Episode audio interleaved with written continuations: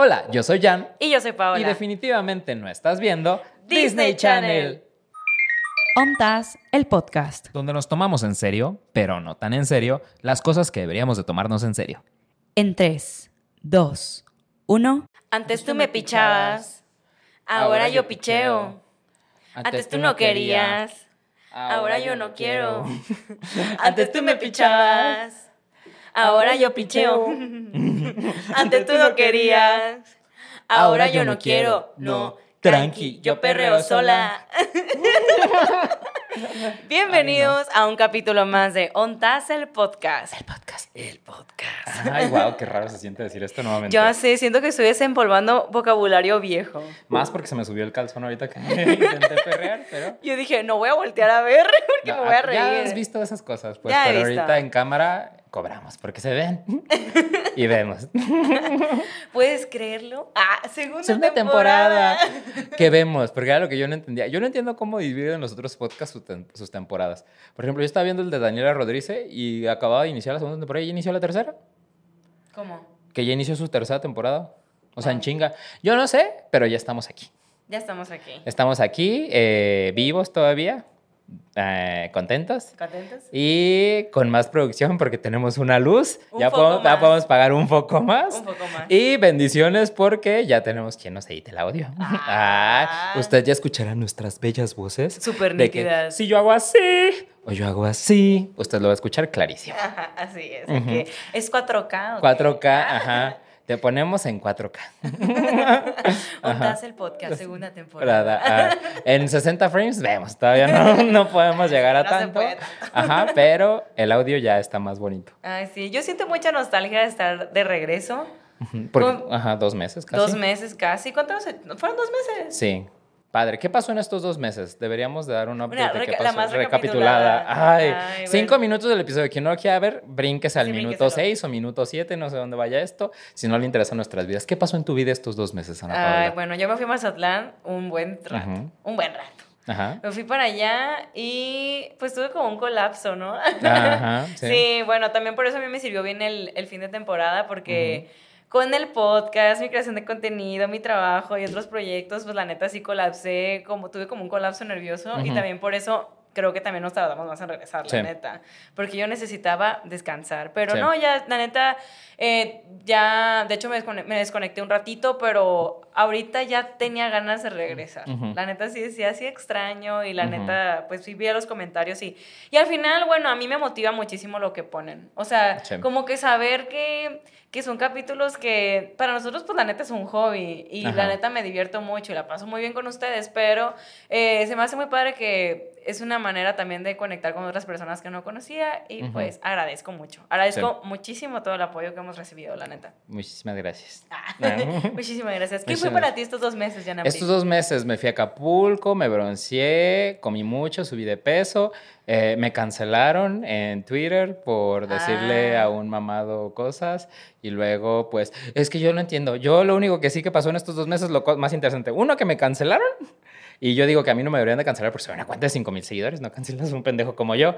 Pero pues gracias por la cancelación, estuvo padre. Y dos, mi mamá ya escuchó este podcast. Ya lo escuchaste. Mi mamá, más que escucharlo, pues nos sigue en Instagram y ya vio los grandes Sí. clips de cómo nos terminaron en la primera temporada. Y mi mamá ya tiene un poco de rencor hacia el famoso personaje conocido en la primera temporada, que ya no te vamos a nombrar en esta.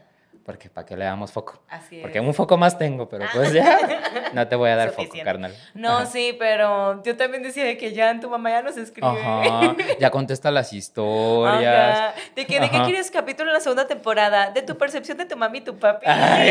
Y yo. "Eh, señora. Brice. De que si te damos tu domingo, no. Y yo, Vemos, mamá. Pero no, sí, la neta. Aparte les digo, pues estábamos a la distancia, sí los extrañé. O sea, también extrañaba Ah, sí, convivir con a la ustedes. distancia, Sí, sí, sí. Si no tenía mucho que hacer tampoco. Sí, sí, sí. Bueno, en Mazatlán la pasé tranquilo, pero lo disfruté Yo mucho. también la pasé tranquilo en mi casa. Pero bueno. Ajá. ¿De qué vamos a hablar el día de hoy? ¿De qué vamos a hablar el día de hoy? Por si se dieron cuenta en el intro del pequeño detalle.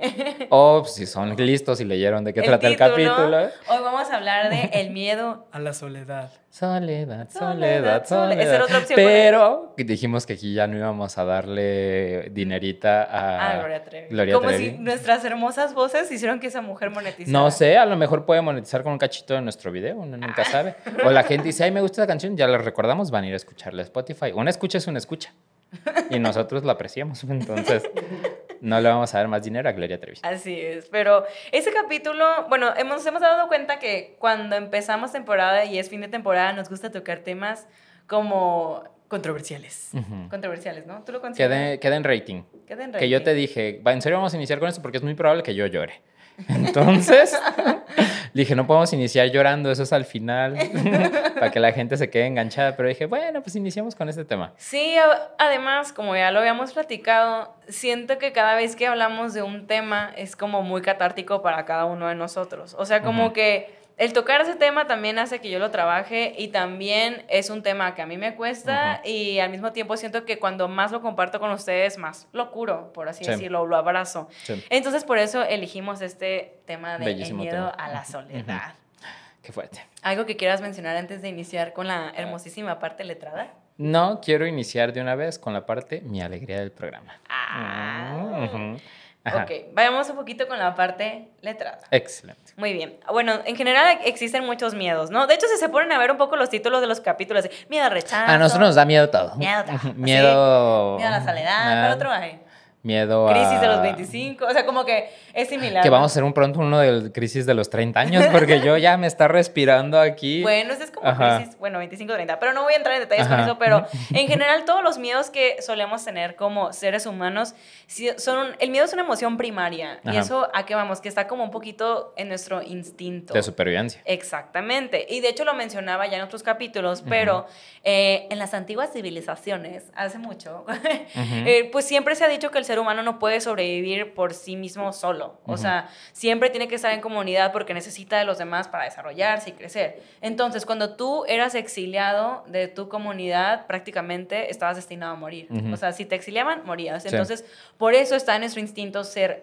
tener tanto miedo a la soledad. Porque, pues, al final está escrito en nuestros genes. O sea, y de hecho ya lo hemos platicado, cómo es que el ser humano es de las especies que más tiempo dura en un núcleo familiar de que necesita la mamá para sobrevivir, pues va un poquito pues conectado de la mano, ¿no? Que inclusive si te la pasas solo mucho tiempo, no solo así como que te digo que te vayas a una cabaña en el bosque, sí te vuelves loco, ¿no? Sí, sí, yo creo que sí. Si te aplicas ese, o sea, ese, eh, ¿cómo se dice? Como experimento de ser ermitaño. Hay gente que se lleva muy bien con la soledad, pero no puedes 100% estar solo todo el tiempo. ¿Tú eres buena con la soledad o no? Mm, me estás adelantando mucho. Bueno, pero no me adelanto. me estás adelantando mucho. Pero sí. Ahora, eh, ¿qué pasa también y específicamente con ese tema del miedo a la soledad? O sea, vamos a hablarlo en general, pero sí me di cuenta que estaba demasiado arraigado de, con el miedo a la soltería. O sea, era un tema que venía como en dos por uno, uno no se podía separar del otro, entonces lo vamos a abordar también de esta manera. ¿Sabes cuándo, ¿sabes cuándo es cuando un miedo ya te, venció o te ganó. Cuando te impide hacer cosas. Ok, sí, pero exactamente, sí va un poco de la mano con lo que dices cuando ya toma el control de ti.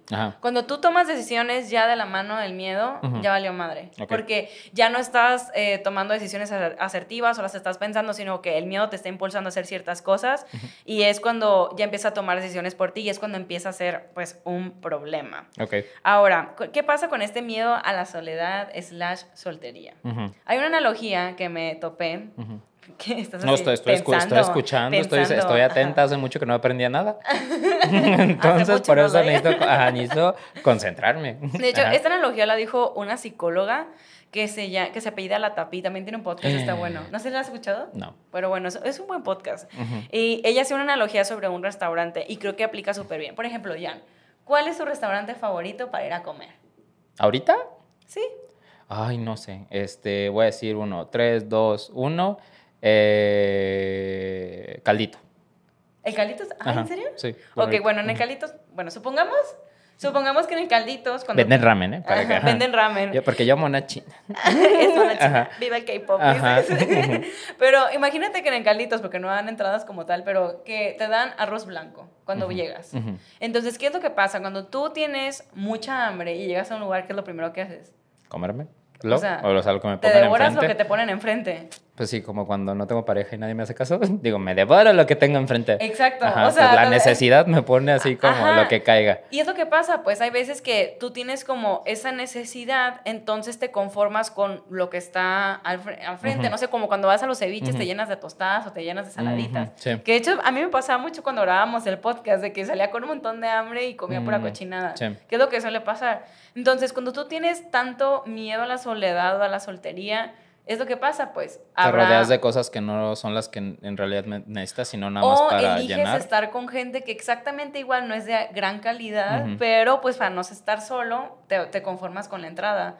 O igual, cuando llega el plato fuerte, que es el que más te gusta, por ejemplo, en Calitos, que es el ramen, eh, pues ya estás lleno, entonces ya no te cabe. Qué, qué fuerte, porque estoy haciendo yo, un- digamos que cinco minutos y ya estoy haciendo una introspección de estas cosas que no sé si debería sobreexponer de lo que ha pasado en estos últimos dos meses, pero que siento que en este restaurante de la vida es donde cuando ya estás decidido a que quiero ramen, aunque te traigan arroz, no te vas a chingar el arroz porque dijiste Exacto. quiero ramen. Porque ya tienes una expectativa, ya sabes bien lo que quieres. Mm. Pero eso pasa mucho, pues cuando tienes tanto miedo a estar solo, la cosa que se te pone enfrente es lo que... a- a- y al final, literal, tomar gente que esté en tu vida es ocupar espacios. Sí. O espacios que no sabes si realmente vale la pena que ocupen. Sí, Entonces te llenas de pura cochinada. ok. Entonces, sé paciente, espera el plato fuerte. ¡Ah! Pero mientras no llegue el plato fuerte, pues si te quieres comer un arroz, una saladita Ay, por de ahí. hecho, me dio pues, coraje, pues, la neta. Me dio Ajá. coraje, pero me dio... No, sí me dio coraje. ¿Quién? Pero cuando dicen de que... Ay, cuando dicen cuando... Se me hace súper feo esto, ¿eh? Cuando una persona le pone el cuerno a, a su esposa y que, y que el amante no es tan atractivo, Sí. atractive, que dicen, es que uno come caviar, pero de repente se le antojan frijolitos. De que No. me caga eso, güey. Me caga, pero me da risa la analogía, pero no está fatal eso. Eh, O sea, está fea la analogía Ajá, porque supongo que es clasista, más bien la Pues manera en la que lo están no es haciendo. clasista, pues es sí, como- pues es caviar y estás comprando caviar con frijoles. Pero yo creo que a O veces sí se te antoja comer en el mochomos, pero a veces te antoja como que. Pues, un- Entonces, ¿qué estás diciendo? pues que a veces se te antojan cosas diferentes. No todo el tiempo voy a comer güero, no todo el tiempo voy a comer moreno, no todo el tiempo. Yo, variedad, para todos los colores y sabores, pues. Pero creo que la Yo analogía. elijo el buffet continental. Ajá. Y Pues de que Y todo. te maman los buffets, güey. Me maman los buffets, pero ya no voy. Porque sí me atasco. Ay, a mí no me gustan los buffets. Me Qué gusta ser selectiva. Ah. En este punto de mi vida también ya soy selectivo. Ah, Ok, excelente, excelente. Antes de empezar, quiero decir algunos términos que hay que mantener claros, ¿no? Ok. Número uno, ¿tú crees que una persona se puede sentir sola a pesar de estar rodeada con gente? Sí, porque es- el sentimiento pues viene ya de tu cabeza, ¿no? O sea, tú le das sí. el peso a... Como la canción de Residente, ¿Cuál? que dice que tengo, como tengo los estadios llenos, pero yo me siento Esto lo sola. hago para Ah, divertirme. Esa no es, güey, es otra. Pero pasa mucho eso. Yo siento La de cabeza, rodilla, muslos y cadera. Ay, qué bonita canción. No, güey, sí está muy Pa' para llorar. llorar. Pero justamente Ajá. dice eso, de que el, el, el auditorio está lleno, pero yo me siento vacío. Creo que dice algo así. Ujú. Sí, ¿no? Ah, creo que acá a mi amigo le gusta, entonces eh, Ujú. tam- podré entender a mí. Yo soy súper fan. Pero pasa eso mucho, que hay veces que tú puedes estar muy rodeado de personas, pero si pero te puedes sentir solo. ¿Y sabes por qué? Ah, No. No. Ajá, necesito esa respuesta. Ajá. Adivinamos. ¿Por qué me siento solo rodeado de personas? ¿Una desbalance en la química de mi cerebro? ¿O por cómo yo estoy percibiendo porque la soy realidad? esquizofrénica. No. Medícate. Yo así como, Medícate, loca. Sí necesito, no, no. pues, pero... La medicación Ajá. es buena, chicos, por Sí. cierto. Sí. Eso es una broma. Eh, pero lo que sí puede pasar, porque cuando tú no generas relaciones profundas con las personas, Mm, te puedes sentir solo. Ujú. Porque hay, y sí, te pones a pensar, hay veces que estamos en círculos de gente que está, hay mucha gente, pero si no mantienes una relación cercana Ujú. o que de verdad sea un enlace profundo, te vas a sentir solo. A mí, a mí me ha pasado a veces en reuniones de trabajo, ujú. de que igual son personas con las que no trato tanto y hay un montón de gente, pero me siento sola al mismo tiempo, porque no es como que tengo una relación súper especial con esas personas, entonces te sigues sintiendo solo. Porque a lo mejor no puedes hablar de lo que sientes realmente en el momento, ¿no? Así como yo de que toda la semana con mi tema de que, ay, ¿a quién le cuento lo que me está pasando? Ajá, y hasta que ya llego a una zona segura es donde puedo soltar las Ajá, cosas. si te sientes solo es porque no estás conectando con la gente que te rodea. Y si no estás conectando con la gente que te rodea, puede ser algo. Y ¿Sueles también- sentirte solo, señor productor? ¿No? Sí te sientes conectado con la gente que te rodea. ¿No te sientes conectado con la gente que te rodea? Entonces se siente solo. En, en este momento te sientes conectado con nosotros. ¡Qué fuerte! ¿Por qué no? Creo que no hasta, estaba escuchando. Hasta, ajá, hasta los de Avatar se, se, conectan de su trenza, pues. Que en la 2 ya no se conectan de la trenza, pero... Ah, no, sí, cierto, sí. Ya X. Ajá. ¿No te sientes conectado con la gente en general? No.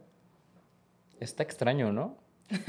¿Por qué empiezas a soltar preguntas así? No, pues porque es eso. O sea, si yo me preguntas en este momento, yo sí me sentiría conectado con los dos. Ah, sí, yo también me siento conectado con ustedes. El señor productor nos está revelando grandes cosas y en cámara y grabado. Interesante. Interesante. Lo dejamos de tarea. Ajá. Sí. X. Lo dejamos de tarea. Pero sí, o sea, y hay veces que justo hay muchos grupos de amigos que así son. Y siento que también pasa mucho en los hombres. Ok. Los, no sé si te pones a pensar, y de hecho, guiño a capítulo de masculinidad frágil, de que los vatos siempre tienen grupos de amigos como que, ah, cagadero, y cantan la tusa y así. Mm, sí, le ponen la... ah, la fiesta de cumpleaños del señor productor. Fiesta de puro heterosexual. Me he dado cuenta que qué pedo con las fiestas de los heterosexuales. O sea, no hacen nada más que ponerla de Quevedo un chingo de veces.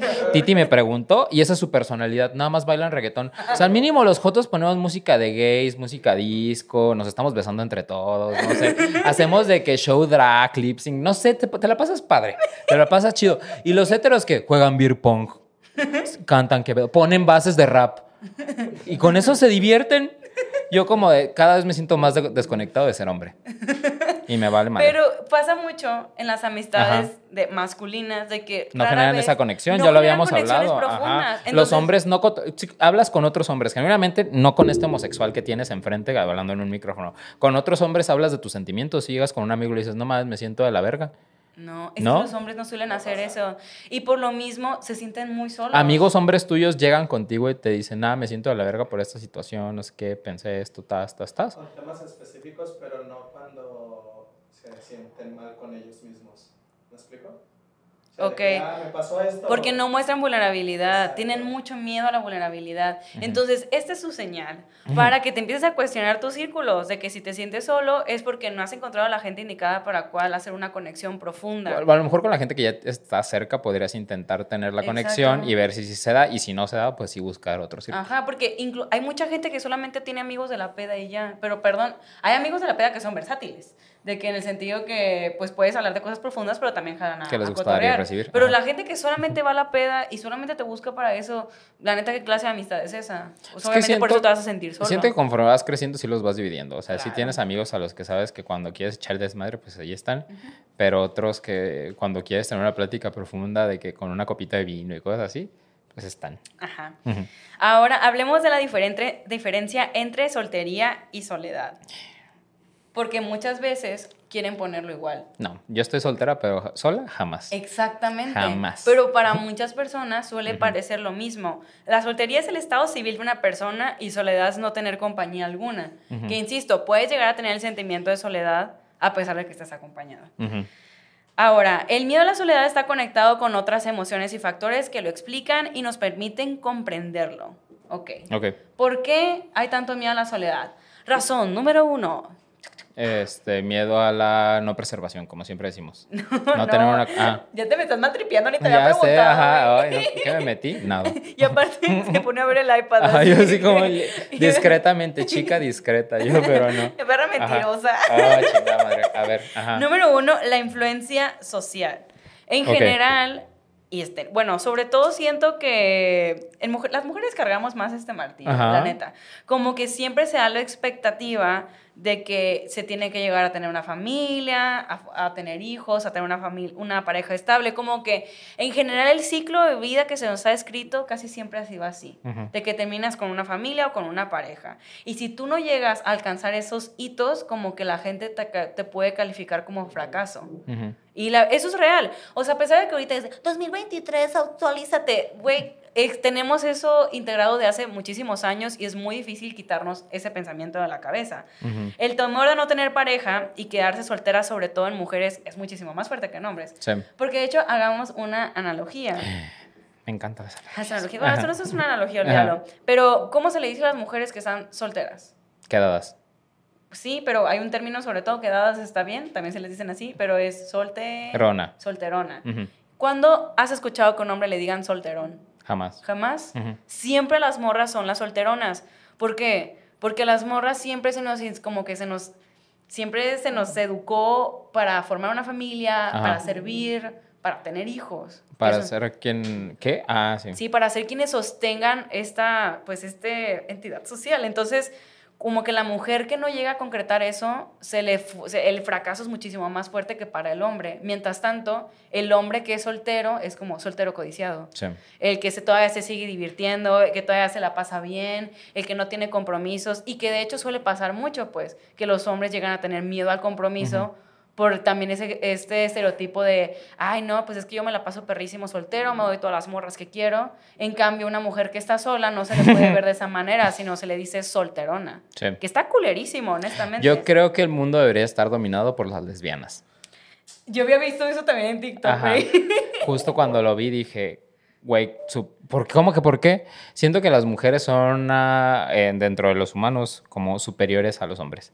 Y entonces mujeres dominando el mundo entre puras mujeres, digo, wow, ojalá que sí lleguemos a ese punto. Ajá. ¿Para qué sirve el hombre? Nada más para procrear, o sea, para que les demos la semilla.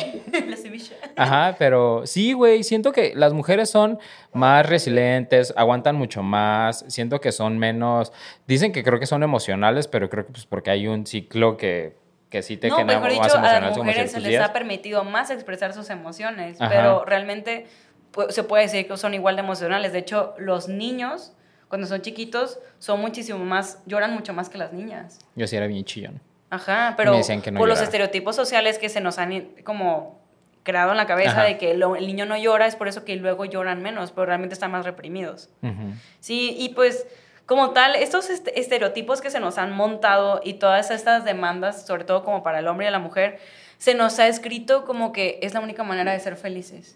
La verdad. O sea, y yo, y es una idea que yo la tengo muy arraigada y me la estoy tratando de desapegar.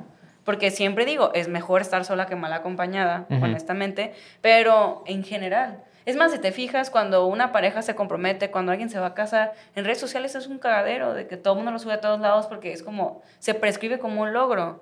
Que ok, es como la felicidad ajena. Pues Pero es que ya a estas alturas ya es un logro. O sea, ¿cuánta gente ya llega al Pero matrimonio? también no es un no- logro no llegar a eso. O sea, es como, no es, no es como que casi casi la gente es como, ah, ya llegué a la meta. Pero no es como tal, o sea, eso no te garantiza nada. Estar con una pareja no te garantiza que vas a ser feliz. Y a veces se nos, se nos Es aspiracional, como dijo el Ajá, señor es sí. aspiracional, pero realmente una pareja no te lo garantiza, no te garantiza la felicidad. ¿Cuántos mm, con, con parejas fallidas no conocemos, matrimonios fallidos? O sea, entonces como que debemos de empezar a Ajá. pensar un poquito en todo eso que se nos ha como in- encriptado en el cerebro, como se Ujú. diga. O sea, de no, no, las cosas no siempre son así. Ujú. Y también algo que pasa es que cuando una persona no tiene pareja, algunas personas suelen decir es que algo está mal con esa persona. Si llegas a cierta edad, no, si llegas a cierta edad y no tienes pareja, la gente es como, ay, ¿por qué? ¿Por qué no tienes? ¿De qué, ¿Qué está mal contigo? Hay ciertas personas que lo llegan a percibir así. La verdad, de hecho, pues digo, también uno se acostumbra y, y digo, hay que tomar las cosas de quien viene, pero justamente me pasó hace poquito. Pero es que sí, ¿qué tan normal está que una persona no quiera pareja? No que O sea, no quiera. yo siento no- que durante no un quiera. Tiempo ver, sí es como que sí estoy bien sin tener pareja. No, no, no estoy preguntando genuinamente porque me salió la, la duda y sí. ¿Te molesta? Yo me retiro del micrófono. no, o sea, mi duda es genuinamente, eh, siento que el ser humano sí está hecho para generar conexiones. Claro. No, no será como algo extraño que esté pasando. en la- eh, yo pregunto desde la ignorancia, que esté pasando a lo mejor en la química del cerebro de alguna persona o en su razonamiento, cuando alguien decide formalmente así, porque yo sí conozco, a lo mejor pienso en una o dos personas que sí te dicen como, no busco novio, no pienso tener novio así de aquí a, a que me muera. Ajá. O sea, no, eso ya es como, a lo mejor... Son ajá, a lo mejor como conductas de negación aprendidas de que a lo mejor les fue tan de la verga que dicen, ya que prefiero no enfrentarme a esto. De hecho, o sea, lo O sea, sí, no sería el, el, nor- o sea, el normal por, con la química de platiqué- nosotros lo buscar conexión con, Jenny. alguien. Ajá, Lo platiqué con Jenny, guiño, guiño a ella, y le pregunté, Ajá. de hecho. Y sí me dijo, la verdad es que los estudios muestran que alguna vez estamos creados para vivir en pareja. Pero a, lo, a, lo, a lo que yo me refiero aquí es que cuando una persona está sola, los demás pudieran llegar a pensar es que algo mal está con ella, está, está mal con esa persona. No que no porque quiera estar, sino porque como a nadie se le acerca, algo malo tendrá. Se refiere a la- al pensamiento. Al pensamiento ajeno. Ujú. Eso es como, ¿cuántas veces no? Bueno, es que como te digo, el estigma es mucho más fuerte para las mujeres. Ujú. ¿Cuántas veces no me han dicho a mí, ay, tan bonita y por qué estás sola? Eh, o, sea, se, o sea, se crea ese estigma. Es más, te digo, lo que estaba contando, que recibí una llamada de una persona que hace mucho no veía y hoy me molestó de que, ay, oye, ¿cómo estás? ¿Ya estás casada? Y yo de que, güey, ¿por qué me tienen que preguntar eso? ¿Para eso me marcas? Ajá, para eso me... Aparte me hablaba para otras, para pedirme un favor aparte, pero digo, güey, ¿por qué me preguntas eso? O sea, se me hace como un poco imprudente. Sí. Entonces, tal cual. Ay, ay, ay. Y también, bueno, ya mencionaba esto de, los hombres, ¿no? Y que este el miedo al compromiso, que uh, Sí. cada vez se ve más. Deberíamos hacer un capítulo de miedo al compromiso. Sí soy. Ay, ¿tú tienes miedo al compromiso? Pues no al compromiso, pero acuérdate que el otro día ya platicamos como de esto de que... Pero eso es otra cosa, reina. ¿Eso que es? No, ¿quieres que lo diga aquí? ¿Más o balconear? No, mejor eso, eso lo platicamos después. Pero pongan en comentarios si quieren un Ay, si quieren que balconeemos allá.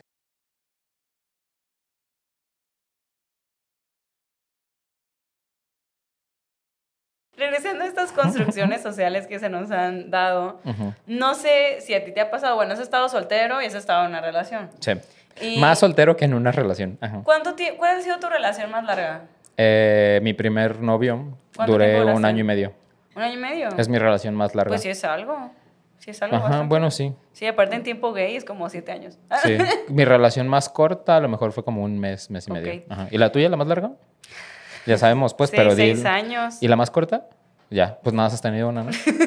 Pero bueno, o sea, si, si agarro como un fragmento de, pues tres meses.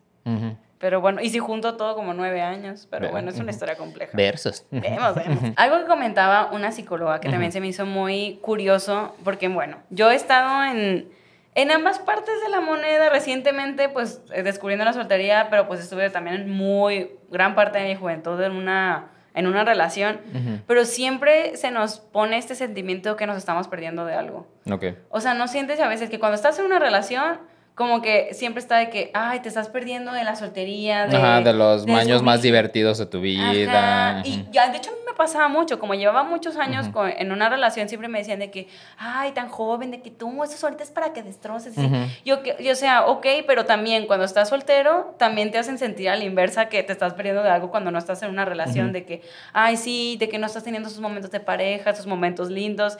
Y digo como que, pues al final, comentarios siempre habrá, siempre te vas a estar perdiendo de algo. ¿sabes? Entonces como que hay que estar convencidos en la situación en la que estamos. Sí. O sea, tratar de cuestionarnos todo esto porque al final, ¿qué está bien y qué está mal? Ujú. Ok. Segundo punto relevante en este miedo a la soledad. Ajá. Exceso de responsabilidad, autoexigencia o perfeccionismo. Por lo mismo que se nos ha indicado que llegar con una pareja es como el éxito, Ajá. en cambio si no llegas a eso es como pues estás llegando a un fracaso. Incluso cuando llegas a tener una ruptura, suele haber un sentimiento de culpa, arrepentimiento, ansiedad, miedo, impotencia, rabia. O sea, no sé si te pasó. Pues claro, ya tenemos 20 capítulos para recordar que así me pasó. Ajá. Y pasa a veces mucho de, ay, y si hubiera hecho las cosas diferente, y si hubiera tomado estas decisiones, Ajá. si hubiera dicho esto, si no lo hubiera cagado de esta manera. O sea, todo eso también es como, pues son aires de, de perfeccionista que a veces tiene uno, porque lo ves como un fallo, el tema de haber generado una, una ruptura. Hay cosas que tú dices, lo hubiera hecho diferente. No. Es que ya estoy en esa mentalidad de que no todas las cosas como, eh, como la canción de Elsa y el mar que me pusiste. Ay, ya ves. Ya, ya, te adelan- me adelanté. Sí. Ah, ya no, yo no dije nada. Ay, ¿se- ¿Quieres saber de qué vamos a hablar? Quédese en el capítulo. ¿Quién es en el capítulo? No como la gente de mi trabajo. Y esperamos que ya se haya ido. Ajá. A ver, entonces, olvidemos, recapitulemos. ¿De qué estamos hablando? Pero sí, bueno, también lo platicamos en la semana justo de que Ajá. no hay que enojarnos por la ignorancia del pasado, porque en ese momento no sabías si estabas haciendo lo correcto. Como que es muy, a mí me parece muy tonto frustrarte por algo que no sabías, porque pues no mames, en ese momento no era tu momento de saberlo. Que ya. siento que es como todo este proceso terapéutico que vivimos cuando ya estamos como en una ruptura con alguien, que es como ser muy... Es que no, no sé si la palabra correcta es codescendiente contigo mismo por las decisiones que tomaste y por lo que hiciste y lo que no hiciste. Porque sí, sí, sí, o sea, ahorita sí te digo bien fácil como no, no vivo con culpa. Pero obviamente durante un periodo de cinco o seis meses más, yo sí vivía con él. Y es que si hubiera hecho esto, si hubiera hecho lo otro, o sea, ves todas las posibilidades desde el lado emocional y desde el lado racional. Entonces creo que ser un poco bueno contigo mismo, sin importar lo que haya pasado, ajá, y las decisiones que se hayan tomado. Ajá. Sí, y al final hiciste lo que era correcto en ese momento. O sea, Ajá. tú hiciste lo mejor que pudiste en ese instante con las herramientas que tenías. Eh, a veces me dicen, oye, no te arrepientas de, haberte, de haber durado tanto en una relación y haber terminado esa relación tan larga. La neta no, porque en ese momento yo estaba súper enamorada y firmemente creía que ese era mi lugar. Sí. O sea, haber hecho algo diferente en ese momento no hubiera sido natural ni siquiera. Entonces, pues, no te estreses tanto con eso. Ajá. Ahora te voy a decir una frase. A ver qué opinas. Ok. ¿El amor lo puede todo? ¿Sí o no? No. ¿Tú qué opinas? ¿Sí o no? tin, tin. Ay, ay, qué ridículo para ser hombre. Disney. Ah. Ajá. El amor generalmente lo puede todo, ya ves como dicen las señoras, que. Ay, no, eso Ah. no tiene que ver nada con el el, amor, verdadero, verdadero. ese concepto creo que no existe. Ajá, no creo que exista el concepto de amor verdadero. Sí. Pero. Ajá, pero también yo creo que si yo mato a alguien, bueno, no debería decir esas cosas, que si yo fueron, hubiese sido Hitler, mi mamá sí diría, eres un hijo de puta. Ahí me manda la chingada. O sea, creo que el amor, de la- el, el amor, el amor puede ser incondicional, pero sí también dentro de la incondicionalidad quedan ciertas cosas que aceptas y no aceptas en tu vida, independientemente de que ames o no a una persona. O sea, tú podrías... ah, No, sí, pues dijiste, el amor ¿Amor puede, puede todo. todo? El amor puede todo, significa que el amor puede perdonar todo, el amor puede Ajá. aceptar todo, el o sea, amor como puede que aguantar solo porque todo. No. te. O sea, es como. Porque te amo, te voy a perdonar todo. Pues que si le tienes que perdonar algo, lo estarías amando verdaderamente. No. No. No. No, no, no. Ay, todos de que han funado. Ajá, ajá. Pero bueno. Ven, ahí dijeron, ay, denle un micro al señor productor. Otro podcast con un hétero diciendo sus mamadas. ¿Eso es lo que quieren oír? Váyanse- Váyanse a ver a cómo se llamaba. Hermanos de Es leche. o esas cosas, Ajá, no o sé. la cotorriza. Ah, pero eso se me eso A la me cotorriza me cae bien. No los escucho, pero no me caen mal. Ajá. Sé que los funan muchas veces, pero no me Sí. caen mal. Pero sí, justo, o sea, hay veces que por esa misma idea que se cree que el amor lo puede todo, la gente permanece y se hace muchísimo daño de que es que si estás soltero es porque no te comprometiste lo suficiente en esa relación, cuando realmente, pues, o sea, hay veces, y yo lo puse una vez en Twitter, ahí voy con mis frases en Twitter, de que siempre se glorifica mucho el tema de quedarte. Sí. Es que aguantaste, te quedaste, pero güey, a veces es muchísimo más valiente irte que quedarte.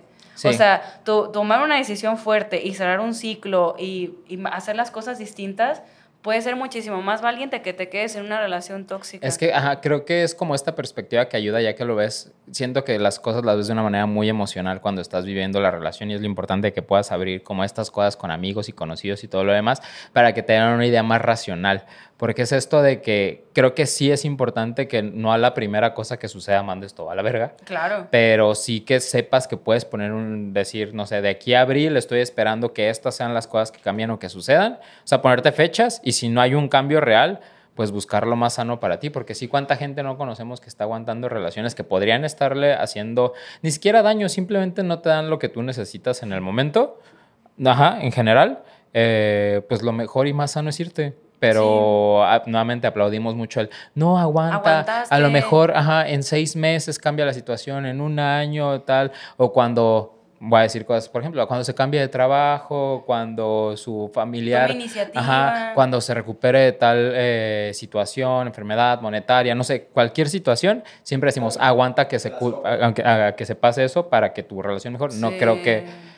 Porque es, que es un hecho, tienes que estar con una persona, o sea, cuando tú amas a alguien, estás con esa persona en los buenos y en los malos momentos y también estás porque te nace Sí. estar. El cariño es tan grande que te nace estar, pero también es muy importante tener marcado un límite y un autocuidado de a partir de aquí esto ya no está siendo sano. Sí, Y lo digo por experiencia, la Ujú. neta, o sea, sí. tienes que tener muy marcado un límite de que hasta aquí ya no puedo más y está bien irte. Ujú.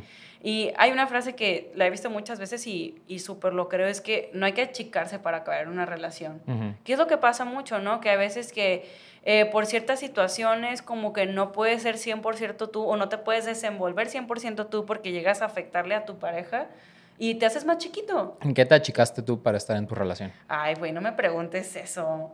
Ah, yo, te- yo, tú sabes cuál es en lo que me achiqué, te lo he dicho.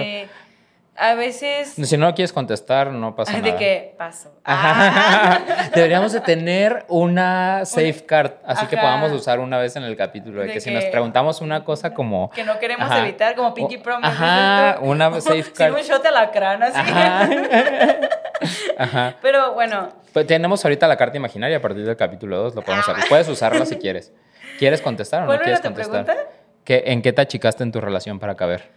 No consideré... En tu anterior relación. No consideré que me achiqué. Ay, ya me hiciste pensar. La neta sí, puede ser que un poquito.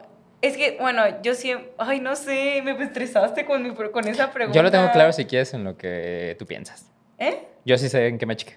A ver, tú dilo. Yo me achiqué en eh, descuidarme a mí mismo y no mostrarme como a mí me gustaba a lo mejor en redes sociales para que la otra persona se sintiera la guapa de la relación y la que llamaba la atención. Entonces yo lo enaltecía demasiado como de, ah, mírenlo a él, ah, es el más gracioso, ah, este, miren, hace TikToks, no sé, yo como lo enaltecía y yo me achicaba para que todo el spotlight estuviera en esa persona. Qué fuerte. Fuertísima. Yo, la neta, siento que. mm, no como. Bueno, sí me achicaba un poco.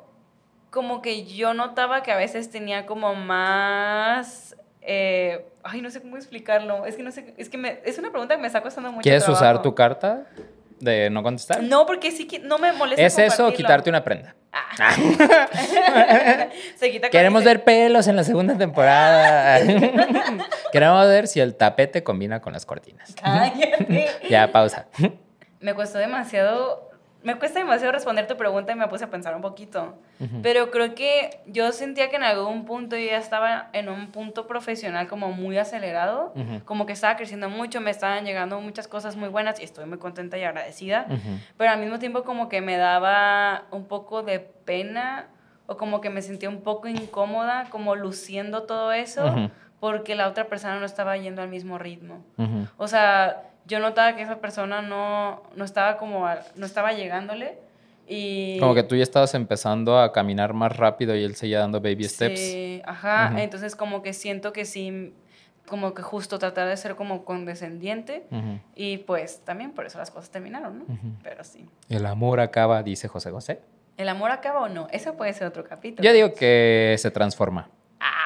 Yo me transformo. Formo. Ajá. Pues es que, por ejemplo, si a mí me preguntas, yo creo que todavía conservo amor para mi ex. O sea, si así me preguntas, o sea, la- No, ¿qué el recuerdo. hablar de él? Ay, sí, es cierto. Ay, no, cancélenme. Yo, pinche Joto traumado, que no cambio de tema. Y hay que hablar de otra cosa. Hablemos de Taylor Swift. ¿Qué te parece? para ya no hablar de hombres. Ok. Hablamos demasiado de hombres. Tercer punto. Ajá. Otro factor importante en, el miedo a la soledad es la dependencia emocional. Y aquí el miedo más miedoso del mundo. A ver, ¿cuál es el miedo más miedoso del El mundo? miedo al abandono. Ay, pues es- es- sí tenemos herida de abandono. Cuando una persona se siente sola, desamparada, abandonada, justo pasa eso, pues, de que Ajá. por lo mismo que como que tienes mucha hambre de estar con alguien, pues no tomas las mejores decisiones y a veces por como querer solapar ese sentimiento, te llenas con, con migajas, con Sí. sopas. Ujú. Y, tienes y empiezas a crear vínculos impulsivos, o Sí. sea, empiezas a crear vínculos con gente que igual no vale mucho la pena y estás tienes poca exigencia o tienes criterios muy frágiles por ese miedo al abandono. Es por eso a veces que te conformas con gente que igual sabes que, que no está a la altura, igual y sabes que tiene como, pero se las perdonas porque dices de eso, a quedarme sin nada, pues mejor me quedo con algo, ¿no? Sí. Entonces sí es muy importante, sobre todo al momento de elegir pareja, como sentir seguridad o sentir, tratar de encontrar esa paz en él, o como abrazar este miedo al abandono y aceptarlo porque puedas tomar mejores decisiones. Si sabes bien lo que quieres, si sabes bien el estándar que manejas, porque también eres valioso y eres una persona que vale la pena y eres una persona que merece ser querida. Pues, ¿cómo trabajas la herida del abandono? Claro, ¿Cómo? más adelante lo platicamos. Ay, wow, hoy venimos listos para todas las preguntas que no, yo pero hago, también, ¿eh? ¿cómo, a ver, ¿cómo has trabajado la herida del abandono? Aprendiendo a no sé. a mejorar tu autoestima, Ah, a valorarte bueno, a ti ajá. mismo. O sea, cuando tú sabes, uno sabe si es caviar o uno sabe si es de que diezmillo. Ah, Ay, no, yo también, aunque fuera frijoles, pero son de los frijoles que te ponen bien pedorro, o sea, de los más ricos. o sea, ahí está. Mm. Pues, o aunque sea, seas exacto. frijoles, pero eres Pues, de ah, los buenos. no, es un ejemplo de la comida, güey. Ah. Pero, o sea, sabes que vales la pena. O sea, Ajá. De que cuando tú estás consciente de las habilidades que tienes, el valor que tienes como persona, que eres una persona valorada, querida, o estás como súper seguro de eso y dices de que yo no merezco menos que esto. Y Sí. está bien. O sea, está bien que no aceptes menos, no porque te vas a quedar solo. Sí. Ya me iba a balconear a mí mismo. Ya. No, pues como yo volviendo casi casi a meterme en una relación. No metiéndome en una relación, pero es como que esto que digo que ya no voy a salir con gente de closet. Aparece gente de closet en mi vida y digo, ay, sí me voy a encular, pero me doy cuenta que estoy repitiendo un patrón y digo, no merezco otra vez que se me oculte y que la gente no sepa que Exacto. Estoy enamorada. em- empiezas a generar tus propios estándares. Ya estás tan seguro de lo que eres y, y cómo y lo que mereces que Sí. dices, yo ya no voy a aceptar menos. Sí. Por ejemplo, en mi caso, ya no, ya no quiero aceptar una persona que no tenga iniciativa. Quiero a alguien con iniciativa, merezco a alguien que tenga iniciativa porque yo tengo mucha. Sí. O sea, es un como ya empiezas a poner tus reglitas, que siento que eso ya es, es un síntoma de buena autoestima, que eso no se hace de la noche a la mañana, ¿no? Llevamos ¿Qué no como, aceptarías tú, como tres años en terapia, pero sí. A una persona que no qué. Ajá, ¿cuál es tu estándar? Yo no ¿Cuál es tu aceptaría una estándar? persona que, A ver, ¿cuál es su estándar? Piénsenlo ahorita. Yo no aceptaría una persona que. a ver, Ajá. Y está. escríbanlo en los Porque comentarios. antes de que yo no soy una persona que, eh, y luego dicen cosas tontas de que, ay, que no me lleve a los tacos. Yo, güey, mereces más. De que, o que te lleve a los tacos varias veces a la semana, o que te acompañe, o que me, me hable por lo menos una vez al día. Güey, no, mereces más. ¿Sabes cómo? O que es cada uno pone sus. Ajá, sus- claro, pero ajá. me refiero a- en el sentido que ahí es donde te das cuenta que tanto te valoras. Ujú. O sea, si llega un vato, por ejemplo, supongamos, ¿no? Que llega un vato que mm, se ve que no tiene compromiso con la vida, se ve que está perdido en las adicciones y así, pero lo aceptas, es como, Ujú. Debe estar rompiendo algún estándar, ¿sabes? Sí. O, o por qué lo estás aceptando. Sí. O Entonces, ¿ya pensaste qué es lo que ya no, no aceptarías? Mm, Creo que aspiraciones. ¿Que no tenga aspiraciones? Mm. Es Emprendedora. ajá. Ah. Si ves Shark Tank y te gusta, aquí está el productor, ajá. A lo mejor te pone. Pero de cualquier cosa. O sea, como de vida. Ajá. Ujú. Sí, sí, sí. Sí, hay gente que como que no tiene metas. Ajá. También Y si no tiene metas, pues que no te lo meta. Ahí está. Lección de vida. Ajá. Y pues ahora, también con todo eso que mencionamos, el miedo a la soledad hace que tengas creencias incorrectas o pensamientos distorsionados. Lo hemos platicado, ¿no? El miedo a la- el- los miedos en general pues vienen como por genética, ¿no? Nacimos con esto. Sí. Entonces, por lo mismo que estos miedos son como tan latentes, te hacen tomar o tener ideas hasta un poco como muy distorsionadas, no sé, o sea, por ejemplo, una es el pensamiento de tipo catastro como muy catastrófico de nunca voy a encontrar a nadie. Que yo, la neta, súper constante, víctima de, porque yo todo el tiempo digo, güey, ¿dónde que me voy a quedar sola? Sí, lo he pensado muchas veces. Sí. O sea, como que digo, no, ya, ya. O sea, como que ese tipo, que al final digo, es como, ¿por qué con tanta seguridad lo dices? O sea, es ilógico decir algo con tanta seguridad, ¿sabes? Entonces, ese, pues, son ese tipo de efectos secundarios, vaya. También las creencias absolutas del estilo, el todo o el nada. De que, ay, es que estando con una pareja es la única manera que voy a ser feliz. O también puede pasar en otras cosas, ¿no? Es que si yo gano tal puesto, este es que voy a ser verdaderamente Eh, si yo feliz. bajo de peso, voy a ser O si yo bajo feliz. de peso, voy a ser feliz. Güey, no es cierto. No. Hay gente que llega a, cierta, llega a ciertas cosas y logra, logra ciertas metas que tenía, que juraba que iba a ser feliz en ese momento, llegan y se sienten totalmente vacíos. Por ejemplo, hay un tenista, hay uno que era, uno como de los noventas pelón, que hizo un libro. No sé. No me acuerdo. ¿No es quién sea. Agassi? Creo que sí es André Agassi. Ajá. Pero bueno, este güey es un, bueno, desde muy chiquito practicó tenis, su papá de que lo, lo educó y la neta, Ujú. pues el güey fue de los mejores del mundo. El punto es que creo que su sueño era ganar un Grand Slam, lo ganó y platica cómo es que fue el momento más turbio de su vida que se sentía totalmente infeliz. Y ya... ¿Quién? ¿Osuna? Rafael. ¿El negrito ojos No, claro? pero e, es, no, es, no es de nombre latino. Latino. Ponle malo. André Agassi, algo así. Igual estoy diciendo mal el nombre. Bueno, el concepto es. Y pues es eso, ¿Cómo? pues de que ¿Para ti qué es la felicidad? Ah, no, no es cierto. Nada que que ya sé. Ah, no es cierto. Espérenlo en otro capítulo. Y sí, o sea, como que justo estar con una pareja no garantiza que vas a ser feliz. O sea, o es más, estar con una pareja ni siquiera garantiza que te sientas acompañado. ¿Cuántas veces hay parejas que no generan vínculos profundos o que se tratan como si fueran vecinos o como si vivieran, fueran roomies que compartieran como un mismo techo, pero realmente no tienen una conexión, ni hablan de temas profundos, ni, ni pues realmente muestran sus vulnera- vulnerabilidades. De hecho, había una psicóloga que platicaba que tenía un caso de una, una chica que decía, es que yo me siento sola todo el tiempo y estoy casada, o sea, pero me siento totalmente sola, de que llego, llego a mi casa, le quiero platicar algo a mi esposo, mi esposo está viendo la tele, el fútbol y no me escucha. Entonces, qué loco, ¿no? Pues cumpliste con el requisito, pero eso Sí. no garantiza que te sientas feliz o que te sientas acompañado. Sí.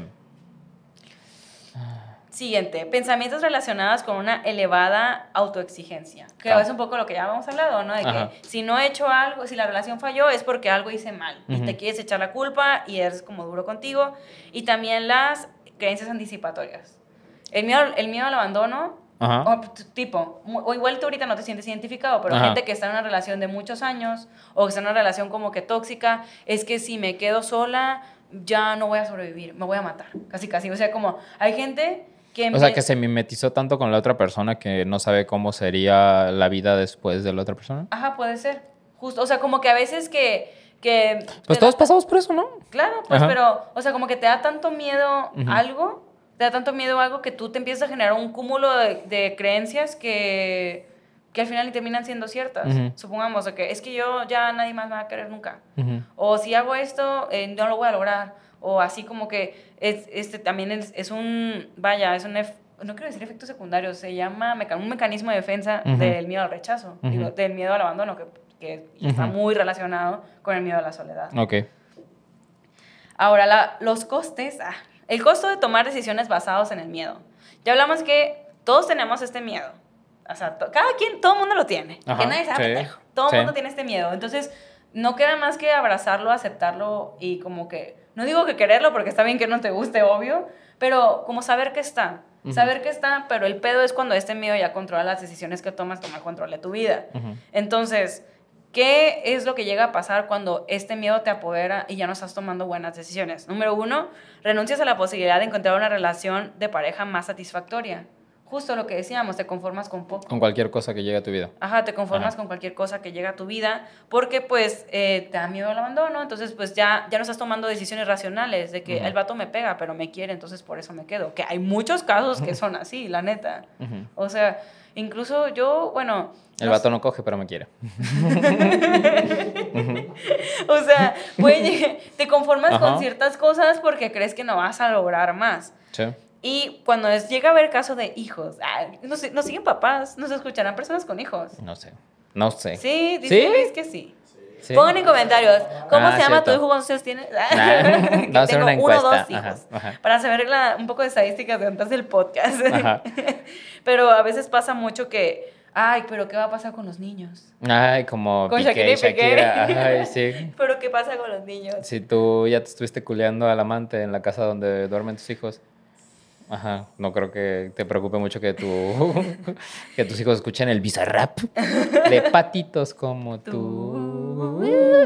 Pero sí, o sea, como que justo eh, ponemos como, ay, Siento que usan a los hijos, hijos como una excusa. sí, siempre. Siento que cuando la pareja ya tiene pedos y siempre mantiene esta excusa de es que los niños y les va a el niño va a crecer sin un papá o sin Ajá, una creo mamá. que los niños crecen de manera más sana si los papás se separan y se tratan de manera cordial a que si están juntos y se están mentando a la madre todo el tiempo. Exacto, porque están construyendo una percepción del amor. Ajá. Si, tu, si tu papá eh, trata horrible a tu mamá o viceversa y tus hijos ven eso todo el tiempo, pues es muy probable que repliquen ese patrón porque creen que es normal. Sí. Entonces, les digo, a veces irte es muchísimo más valiente. Sí.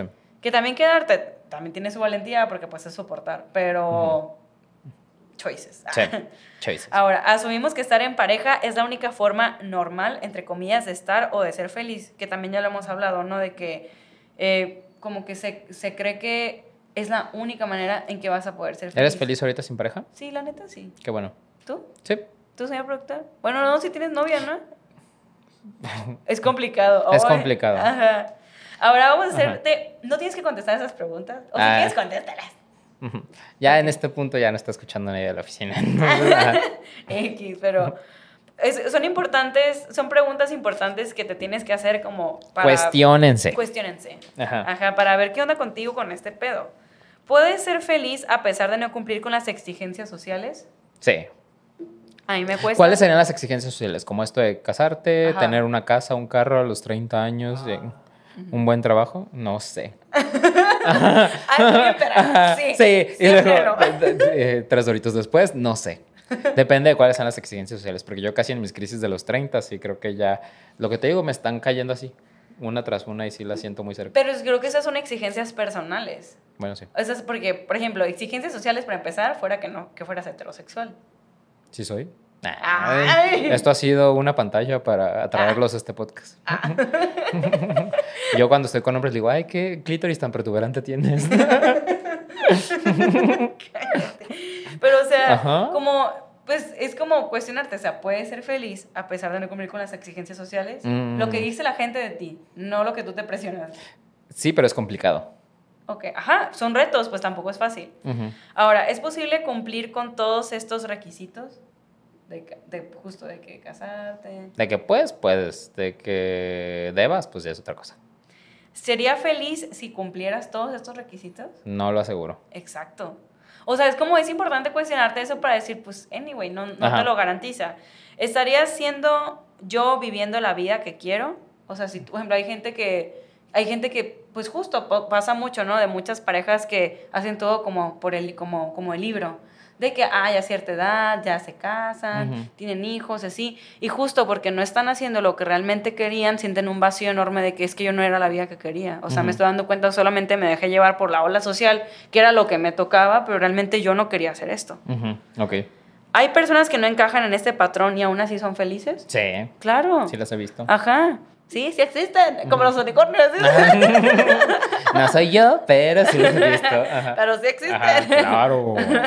Fuente TikTok. Ajá. Fuente Miami me lo confirmó. Siempre. Mi esfuerzo por encajar en dichas expectativas me garantiza la felicidad. No. Exacto. Tener eso muy claro. Ahora, seis técnicas para superar el miedo a la soledad. Ujú. Sola con mi solo. Número uno, aprende a flexibilizar tus ideas y pensamientos. Justo lo que estábamos haciendo ahorita. No aceptar verdades inmutables. O sea, no creer que a huevo las cosas una, tienen que una ser verdad así. es absoluta. Ajá, tienes que ser como flexible para poder cambiar en las cosas que te están haciendo sentir bien. O sea, nuevamente yo estoy entrando a este capítulo de mi vida donde a lo mejor me están sucediendo cosas que yo no creía como que eran las que quería o necesitaba, pero las cuales me pueden hacer más feliz que el plan de vida que yo había trazado como en mi cabeza. Entonces digo, "Mm, es difícil aceptarlo, pero Ajá. estoy en el, trabajando en ese proceso. Exacto, pues darte Ajá. cuenta que es realmente lo que te hace feliz o lo que, o que lo que la gente espera de ti. Eh, identificar tus miedos. Tal Ajá. cual. O sea, ya estás consciente de que lo tienes, tú decides qué tanto, qué tanto te apodera, ¿no? ¿Qué tanto trabajas? Ajá. Reflexionar sobre tus miedos, tal cual, de que, ¿qué es lo que temes a quedarte solo? Ujú. ¿Qué ha ocurrido en circunstancias parecidas en otros momentos en el pasado? ¿Qué pasaría si empezaras a confrontar tus miedos en, lugar de evitarlos? O sea, como literal, eh, pensar en los miedos que tú tienes ayuda, ayuda a procesarlos, a digerirlos y a que los manejes mejor en tu vida. Afronta tus miedos progresivamente. Establece pequeños retos o metas que van a ayudarte a, a poner- a tener una percepción de avance y de logro. Por ejemplo, como ya lo habíamos hablado, ¿no? Estas parejas que neta parecen que siameses. Ujú. Que no está todo el tiempo están juntos y así. Sí. Y realmente igu- igual y muy en el fondo como que lo hacen por miedo, miedo a la soledad. Pero, o sea, como que a veces un pequeño reto es como que cada quien se haga sus planes. Que cada quien se haga sus planes con sus amigos y no, no- como que cada quien sea independiente. O incluso a mí, la neta, ahorita que preguntabas de que si a mí me daba miedo la soledad, yo antes tenía súper satanizada la soledad, es- ¿Estar sola en tu casa? en general. Sí, por ejemplo, como, como yo vengo de una familia donde todos son como pingüinos. Ajá. O sea, en mi casa todos son pingüinos. Mis papás pingüinos. Todo el tiempo. Mi mamá y mi papá no se pueden separar. Ujú. O sea, literal, de hecho, me, me dio mucho sentimiento que mi mamá me decía como por teléfono de que, ay, tu papá, qué complicado, pero no podría vivir sin él. Y neta, no podrían vivir sin él- uno sin el otro. O sea, mis papás son como unos pingüinos. Y, o sea, en general mi familia es muy pingüino de que todos ahí van y todos van a comer y todos se llegan así. Siento que es el concepto de haber crecido en una familia como más o menos grande, ¿no? Porque es lo mismo que siento yo de que a mí mi mayor miedo de este de la soledad era cuando yo me fui a vivir solo. Pues mi en mi casa siempre había gente, pues éramos seis cabrones viviendo en la misma casa y mínimo habíamos siempre dos en la casa, ¿no? O solo yo cuando estaba viendo porno de los Power Rangers, pues, pero eso es otra cosa diferente. Pero el punto es que siempre me sentí acompañado aunque no estuviéramos cotorreando. Ajá. Y entonces mi mayor miedo fue cuando vivirme solo era esta, enfrentarme a esta soledad de estoy yo en este espacio todo el tiempo. Exacto. Y entonces sí. Cuando tienes ajá. hermanos, así que es como te cuesta más trabajo. Y por eso yo sí, sigo creyendo que si un día tiene 23, 24 horas, 23 me gusta estar acompañado.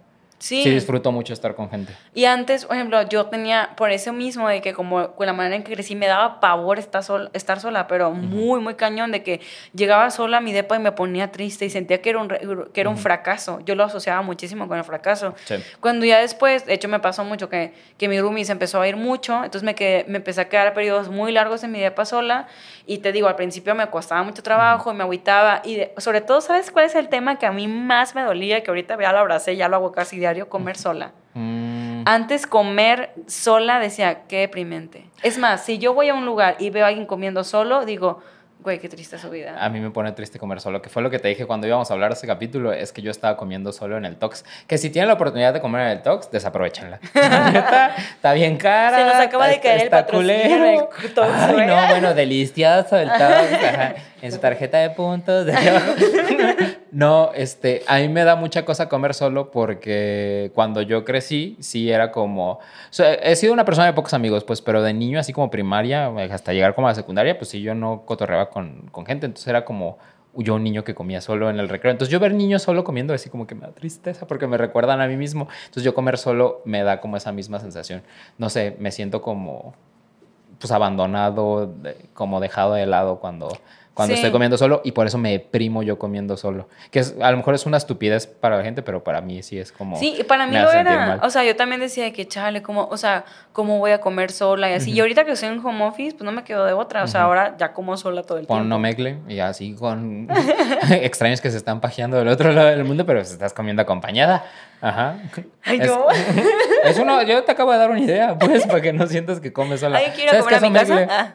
Ajá, pues esto. ¿Alguien quiere ir a comer a mi casa? Le invito. Ah. Así empezó Yolanda Saldívar, ¿eh? Selena abrió las puertas de su club de fans y ahí, ahí quedó. Ajá. Pero sí pasa, pues pasa eso, ¿no? Y, y, y ya con el tiempo, al principio, de hecho yo le decía a muchas amigas, es que yo siento que fracasé, porque, o sea, como me siento, cuando llego a mi, a mi depa y estoy sola, me siento como que fracasé. Ujú. Y me dice, no, o sea, la neta, eh, con el tiempo me di cuenta que puedes ver el lado bueno. Es un momento que es para ti, es un momento que te ayuda a meditar sobre ti, a estar contigo, que también es valioso. O sea, no todo el tiempo puedes estar acompañado. Es que no, no también, para, por ejemplo, creo que viene también de lo tuyo, que tus horas de la comida no eran el momento más familiar Sí. en tu casa, entonces a mí por eso me pega, porque Sí, es como, sí. para mí el momento de la comida es donde, ah, teníamos música de fondo, pero estábamos diciendo pendejadas o mi mamá nos estaba regañando, pues. Entonces yo lo arraigo mucho a comer, a convivir. Sí. Y entonces yo, es- pues sin convivir mientras como, es como... No sé, siento que de pronto debería de haber, debería de haber oportunidad como en los restaurantes de que te sientes con gente que está sola. Que también estaría raro, pues, y aparte hay COVID. Decimos que ya que no, pues, pero todavía hay COVID. Entonces no Ay, hacer- cállate, Ay, Pues que me bese con extraños, no sé que no me preocupe por el COVID. me preocupo. Eh, pero sí, como que esta conexión. Aparte, siento que es muy de mexicanos el hecho de que De la comida la familiar. comida sí la sintamos como con amigos, con familia, con quien sea, sí la sintamos como un momento muy nuestro. De- y yo estoy tratando de hacer más las paces con eso, como Ujú. de neta de que, porque al final uno está en el mundo solo, o sea, neta, nadie es para siempre. Dios siempre está con nosotros. Ok, sí, Ujú. y el Espíritu Santo. Ajá. Pero, o sea, uno siempre, no tiene la garantía de que siempre va, o sea, nadie es para siempre, literal. Solamente tú, tú Ujú. para ti, y ya.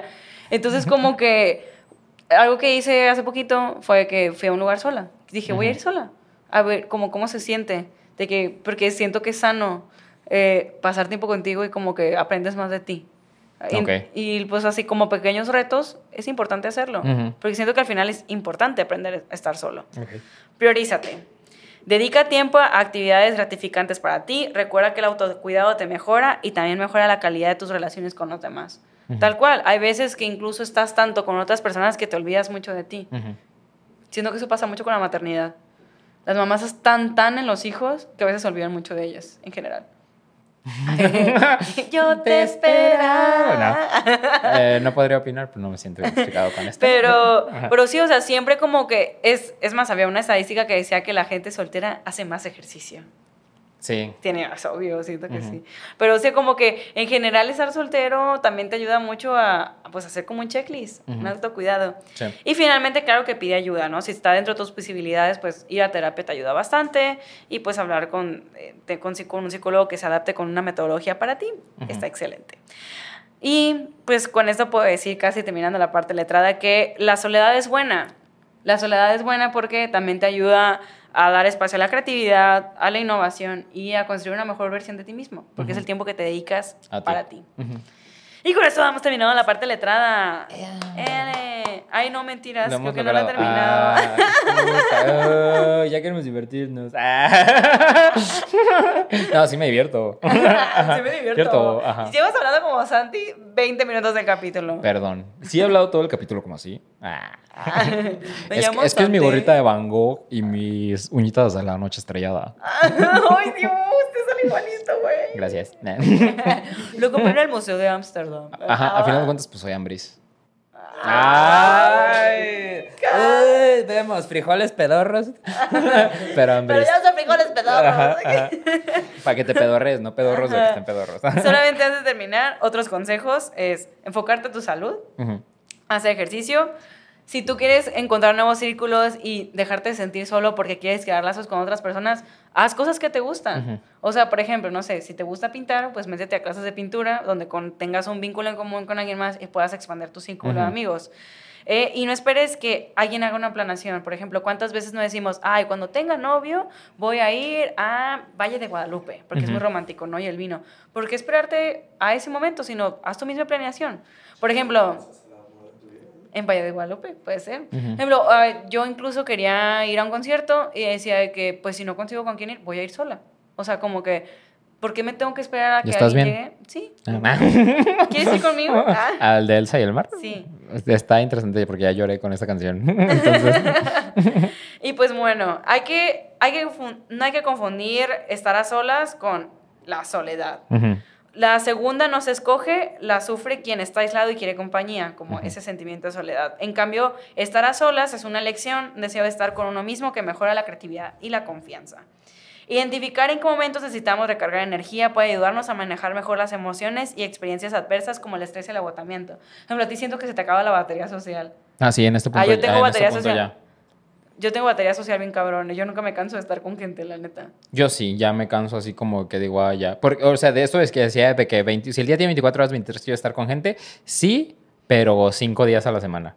Dos, disfruto mucho estar solo, disfruto ver series yo solito, ya disfruto también como hacerme de comer a mí, o sea, tener mi tiempo para yo hacer mis cosas y preparar mis cosas, sí, ya lo disfruto. Sí. Pero sí, de repente es como estoy con gente, digo, ay, ya es suficiente. Sí me, sí me canso, amigo. A las 5 de la mañana yo digo, ya, ya no quiero seguir de fiesta. y yo Ya, me voy, pero tú dices, no, mamá te muérete. Y yo, pues no me alcanzo para mamarme, entonces me voy a ir a, mu- a morir a mi cama. ajá, Ahora, solamente para terminar con la parte letrada. ajá. ¿Tú crees que las parejas son las- como el grupo social más feliz? ¿Crees que sí o que no? Mm, No. Paul Dolan, el profesor en la London School of Economics y, experto en estudios sobre la felicidad, se cuestionó esta idea. Analizó 190 mil entrevistas para comparar los niveles de felicidad entre casados, divorciados separados, viudos y solteros. ¿Cuál crees que fue el sector más feliz? Los separados. Su descubrimiento más significativo fue que las mujeres solteras y sin hijos son el subgrupo de la población con mayores niveles de felicidad. Mm. O sea, yo. Ah, los hombres, pues valemos madre. Esto no quiere decir que el resto de las personas sean infelices, pero sí que la felicidad no está en el mismo lugar para todos. Mm. Qué bello. Curioso, curioso. Corazones coreanos para este señor. Ahora vamos con el cotorreo slash. Eh. Pregunta número uno. Léela tú. Dice, uno, ¿hasta qué punto has llegado con tal de no quedarte solo? Arroba guion bajo it's jazz guion bajo. Eh, ¿Hasta qué punto he llegado con tal de no quedarme solo? Ah, creo que antes lo hacía, pero era como tratar de pertenecer a lugares donde no me sentía tan cómodo. Ok. O sea, sí como negaba muchas partes de mi personalidad para como caer bien.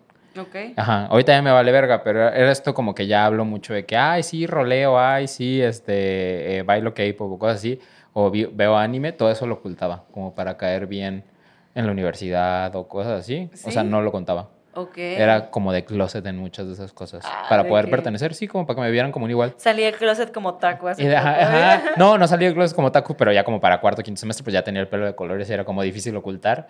Pues Y que, les haces así. que mamá, ajá, y quieren un poquito. ¿Quieres un poquito?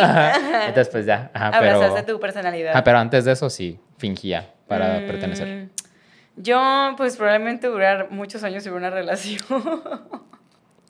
Pues sí, no, no lo O podemos sea, negar. sí, pues. Y no te voy a negar. O sea, y te voy a decir algo, en ese momento yo pensé que estaba haciendo lo correcto. Pues sí. Yo en ese no momento pensé que estaba lo hermana. correcto, No pero pues yo sé que una parte de mí pues era este miedo, ¿no? ¿Has aprendido a disfrutar la soledad? ¿Cómo fue tu proceso? Arroba cara-carvajal. bajo. Eh, yo aprendí a disfrutarla así. Para encontrar el proceso creo que es muy personal de cada una de las personas. Eh, Fue como, yo lo veo mucho en el punto en el que yo me inscribí solito a clases de baile y a cosas de hacer ejercicio.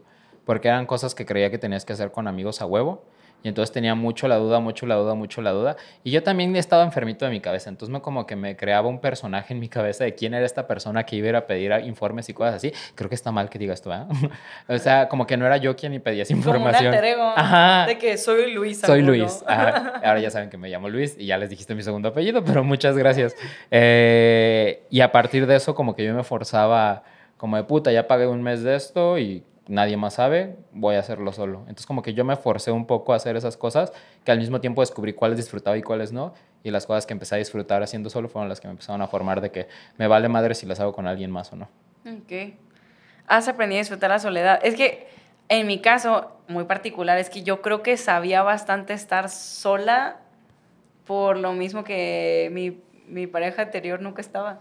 Ujú, O sea, yo tenía mi estructura social muy hecha sin él. ujú. La neta, por lo mismo que estaba, sabía bastante estar sola. Sí. Ahora sí, soledad, soledad, de que no tener, o sea, estar sola en mi casa, pues ya lo platiqué, ¿no? Como que lo fui abrazando y yo también me he puesto metitas.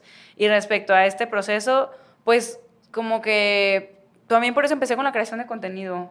Como que para, o sea, literal, si no, creo que si no me hubiera sentido sola no hubiera empezado la página. O sea, porque sí, como que me dio más espacio a creatividad, a hacer cosas nuevas. Y en general, así como sentimentalmente, eh, pues me di cuenta, mi proceso ha sido como revalorarme, porque antes tenía una percepción muy extraña de mi persona y ahorita que estoy sola, como que literal fue volverme a evaluar todos los aspectos de mi vida y decir, "Mm, creo que valgo mucho la pena. Pero pues eso para mí ha sido ese proceso, ¿no? Siguiente pregunta. Tres, story time. ¿Qué es lo peor que le aguantas a alguien por miedo a, aguantaste. a que lo peor que le aguantaste a alguien por miedo a quedarte solo? Arroba Germán MR87. Ese es Es Germán, el de siempre, siempre. Que ya lo seguimos en Instagram. Eh, vamos a echarte flores. Qué guapo. Está guapo. Si estás guapo. Ay, bendiciones. Sí, Eh, está hasta. Chile. Hasta Chile. Ajá. Ay, de hecho vi que le robaron su celular. ¿no Ah, yo también le mandé así Ay, yo como de, también, le "Ay, puse guau".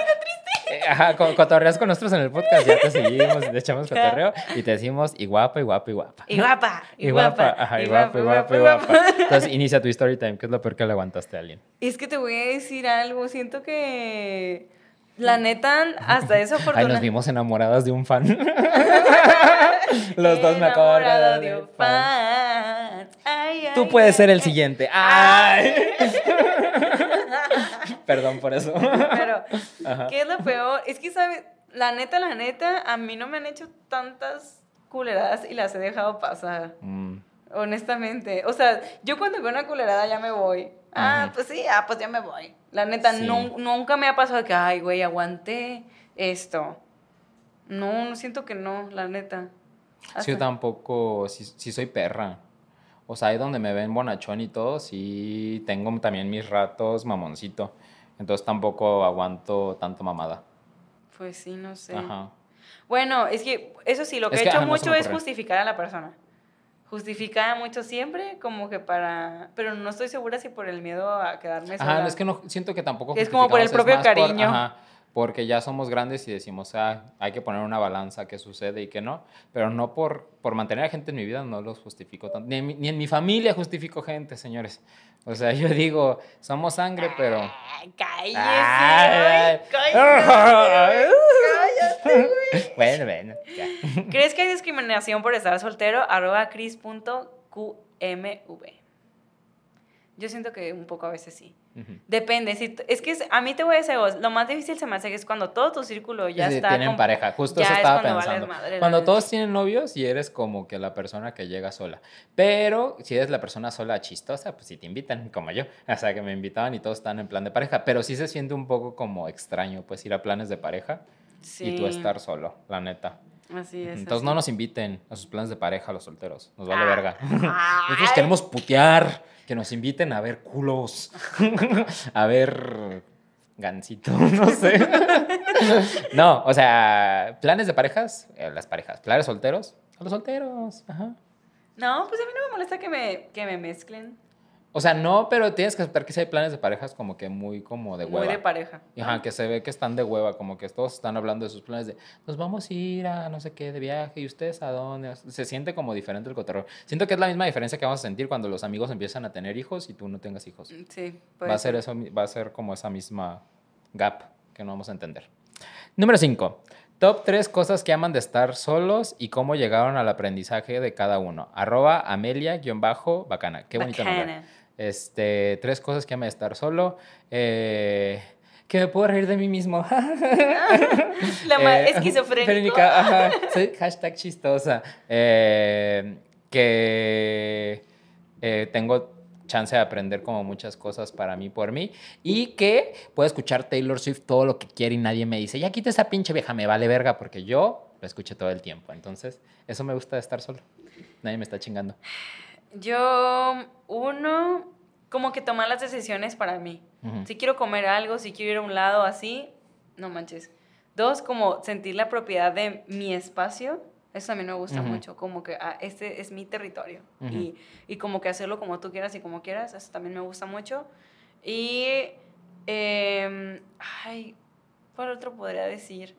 Pero creo que puedo ser mucho más creativa a veces cuando estoy sola. O sea, como que siento que es como, como una, decantas todo lo que, lo que viste en todos lados y te pones a, literal es cuando echo más a volar mi imaginación, Ujú. honestamente. ¿Cuál ha sido el momento en el que más te has sentido solo?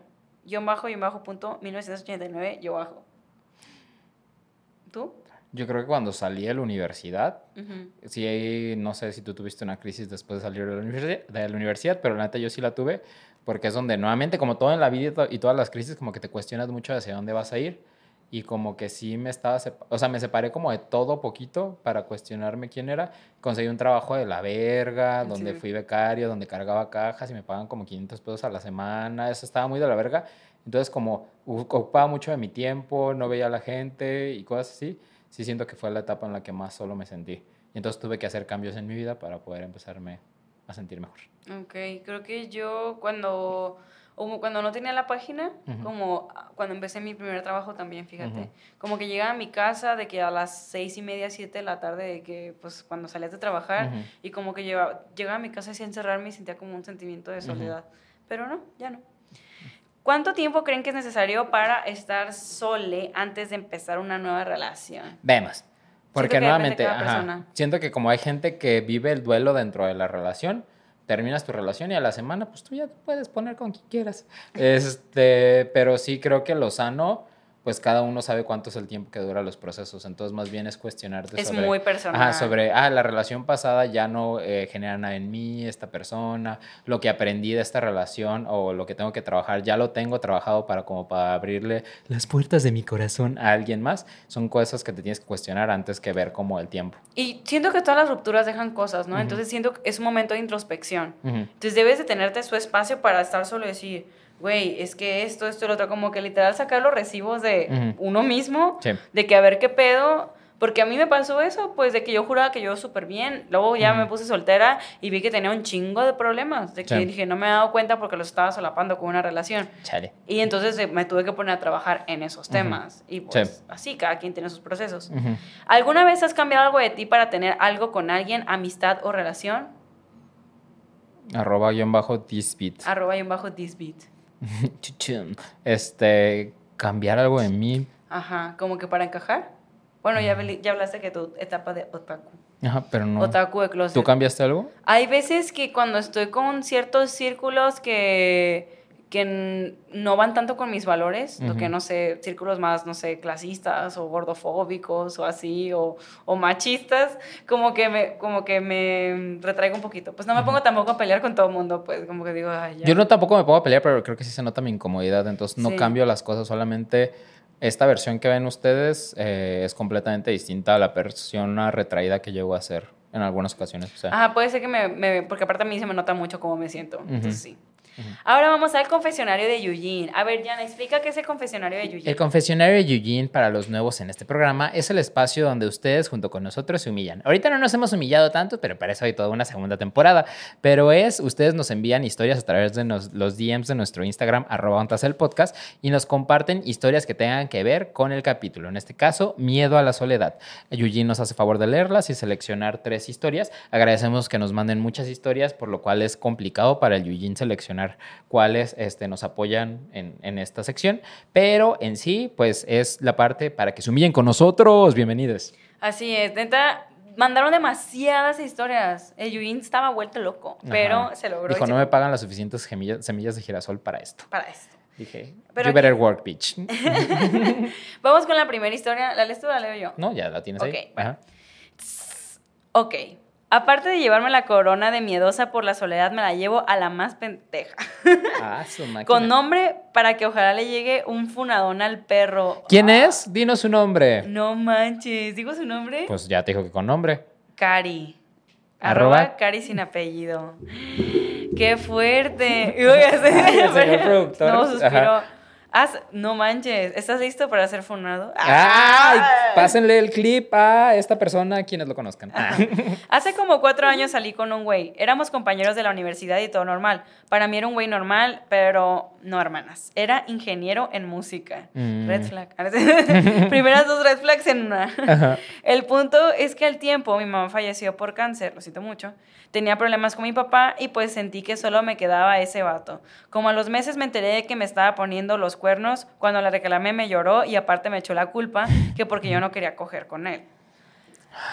Para ese tiempo sufría de vaginismo. Bestia. ¿Sabes qué es vaginismo? No. El vaginismo es una, creo que sí es una enfermedad donde te duele demasiado que tengas una penetración. Ah, la madre. O sea que, o sea, lejos de disfrutar una relación sexual es totalmente un martirio. Creo que también tiene también como contexto psicológico, no sé exactamente, pero sí es un problema que pueden llegar a tener muchas mujeres. O sea, que te duele literal tener relaciones. Para los que no sabían, pues ya saben que es vaginismo. Y no sabía por qué, pero pues tener cualquier encuentro sexual era horrible. Dicen que duele muchísimo. Después me enteré que no fue, que no fue una. Le vi dos y me dijeron que fueron más viejas. Y yo, pendeja. Pinches hombres. Ay, Dios. Creyendo que me quería, que- creyendo que me quedaría sola, se las pasé. Pues resulta y resalta que a inicios del año pasado empecé a familiarizarme con más mujeres y con más chicas y todas me comentaban cosas que fue de, chale, a mí me pasa eso, que, la, que las tocan en la noche, que no quieren tener relaciones y se enoja el güey o está insistente de más, entonces decidir a terapia. Bien por ti.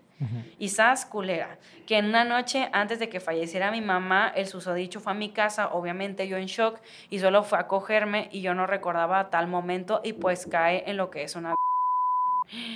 Abuso. No manches. Tenías que haber dicho abuso. Ay, ¿neta? Pues sí, ¿no? Ponle un pip. Ajá, Ajá, abuso. porque YouTube. ah, ajá. Ajá, abuso.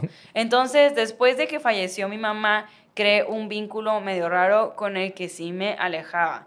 Sentía que me quedaría sola, también ahí mis problemas de vaginismo y demás problemas personales, pero pues ya al fin pude salir de esto, de este infierno. Y ahora muchas chicas me dicen que el güey trae broncas de acoso, pedofilia y sabe que tantas cosas. Vete a la virga. No manches, es que esa es la historia más fuerte, yo creo. Abrazote. Sí, ah, ya, ajá, ya nos quedamos en shock. Hasta el se le cayó su semilla de girasol. Listo. Sí. Qué fuerte, mucho, mucha luz, mucha Sí. fuerza. Qué bueno que pudiste salir de esta situación. Sí. Eh, creo que el mayor aprendizaje es que pues ya trabajando como en terapia o inclusive sin terapia, al hacer una recapitulación y que te des cuenta de estas cosas, pues sí, no digo como que agarrar coraje a las personas, pero sí decir como que, güey, esto no estuvo chido, sí alzar la voz y que la gente sepa que es una situación por la que se pasó como para que gente no tenga que repetir esta misma situación, a lo mejor con la misma persona o con otras personas, todos podemos aprender de eso mismo. Está cañón. Sí. Qué fuerte. Vamos con la historia número dos. Qué perro, hijo de puta. Creo que ese es anónimo. Ajá, pues vamos a decir tu nombre. Bienvenida. Hola, preciosas. Les dejo mi historia triste sobre el miedo a la soledad y cómo estuve con alguien que no valía la pena. Que sea anónimo, please. Empecé esta relación a los 13 años. Actualmente tengo 22. De esa relación salió una hermosa bebé que actualmente tiene 3 años. Ah. Terminamos Mira, hace dos años hijos. porque me engañó cuando nació nuestra hija y todo el embarazo sufrí violencia psicológica y emocional. A pesar de eso, yo lo seguía extrañando. Seguía queriendo estar con él. Un día él fue a mi casa para ver a nuestra hija, pero ella había salido con su tía, así que estábamos él y yo solos. Me empezó a decir que también me extrañaba, me besó y una cosa llevó a la otra. Jaja, el beso terminó con él sin respeto. Después de eso le pregunté que entonces qué iba a pasar. A lo cual eh, él muy tranquilo dijo que solo me extrañaba. Oh, pinches hombres lo que hacen por... Pero ya no me amaba y no quería regresar conmigo. Y yo con mi nulo amor propio acepté mantener relaciones con él a pesar de saber que solo me usaba. Afortunadamente me di cuenta que solamente me estaba haciendo mucho daño a mí misma, ya que sufro de ansiedad generalizada y esa situación no ayudaba en absoluto nada. Retomé mi terapia y actualmente me amo lo suficiente para saber que no merezco eso. Fin.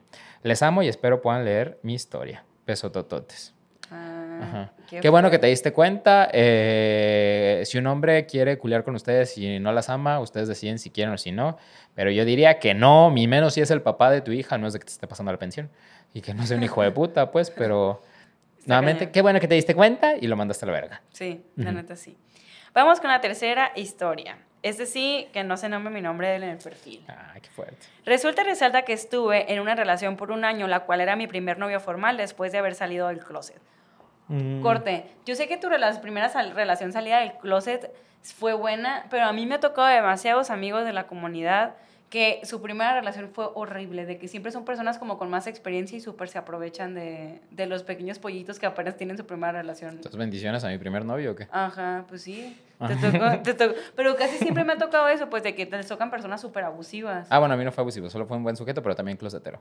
Ajá. Como siempre, mi patrón. Ajá. Yo tenía una autoestima muy bajo, por lo que el saber que alguien se había fijado en mí me idiotizó y esto conllevó a que aguantara muchas cosas. Una ocasión él me sugirió que para que no terminara la relación quería hacer un trío.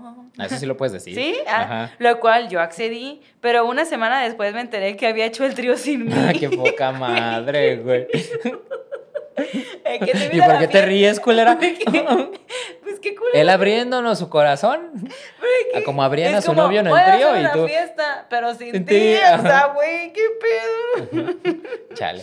Ay, no, qué mamón, güey. A ver, mm, ah, cuando le reclamé él puntualmente me dijo que él quería hacer el trío, mas no dijo que conmigo, ja, ja, ja. Hasta él se rió, mira. es que si no manches, lo contó muy chistoso. Ajá. Y sí, hermanes, por miedo de no quedar solo, acepté mi culpa por no haber entendido hasta que le platiqué a una amiga y me abrió los ojos a cachetadas. Decidí ir a terapia y dejar esa relación y no tener miedo a estar solo. Me encanta su programa. Ay, muchas Ah, gracias, gracias. sujeto. Ay, Sujeto que lo invitan a tríos, pero sin que sea partícipe. Tú grábanos. sé Freddy de este iCarly. dicen. Ay, no, pobecheta. La cámara en, el- en la rebana de pay. El- Ay, aparte, qué loca la manipulación, ¿eh? ¿Cómo lo puedo convencer de, fue tu culpa? ¿No entendiste bien? ¿No tienes es comprensión lectora? Casi, Ay, casi. Güey, ay, no, ¿qué le pasa a la raza? Siempre hombres mañosos. Sí, mañosísimos. Vamos con la parte que es el rapidín. Esta parte que llevamos desde el primer capítulo y ha permanecido. Son preguntas incomoditas que vamos a responder rápidamente. Aquí mi compañera y yo. Compañere, ¿eh? ya soy. Sí. Iniciemos con el rapidín. Es rápido, conciso y chico. Dice, arroba flor.es de Ja- Jamaica. Ay, qué padre. Dice, ¿quién le tiene mayor miedo a la soledad? Tres, dos, uno. tú. Yo. Sí, definitivamente. Sí, voy a aceptar la cruz de mi parroquia. Ujú. Sigo yo. Sí, por eso. Eh... Ni lo habías abierto. ¿Cuál es tu himno de la soledad? No tiene usuario. Eh, mi himno de la soledad. Canción así que dices de que estoy sola y, y como que... New Romantics de Taylor Swift. Es ¿Cómo muy padre. New Romantics. ¿Ok? ¿De qué hablan? Eh, somos los nuevos románticos, como Come Along With Me. El, el corazón roto es el himno de nuestra nación. Y así como lo cantamos con orgullo y cosas. Está Ok. padre, está muy padre. Escuchen New Romantics de Taylor Swift. Yo pensé que está a como muy empoderada. O algo así. No, me gusta más New, New Romantics. Ok, Ajá. va, muy bien.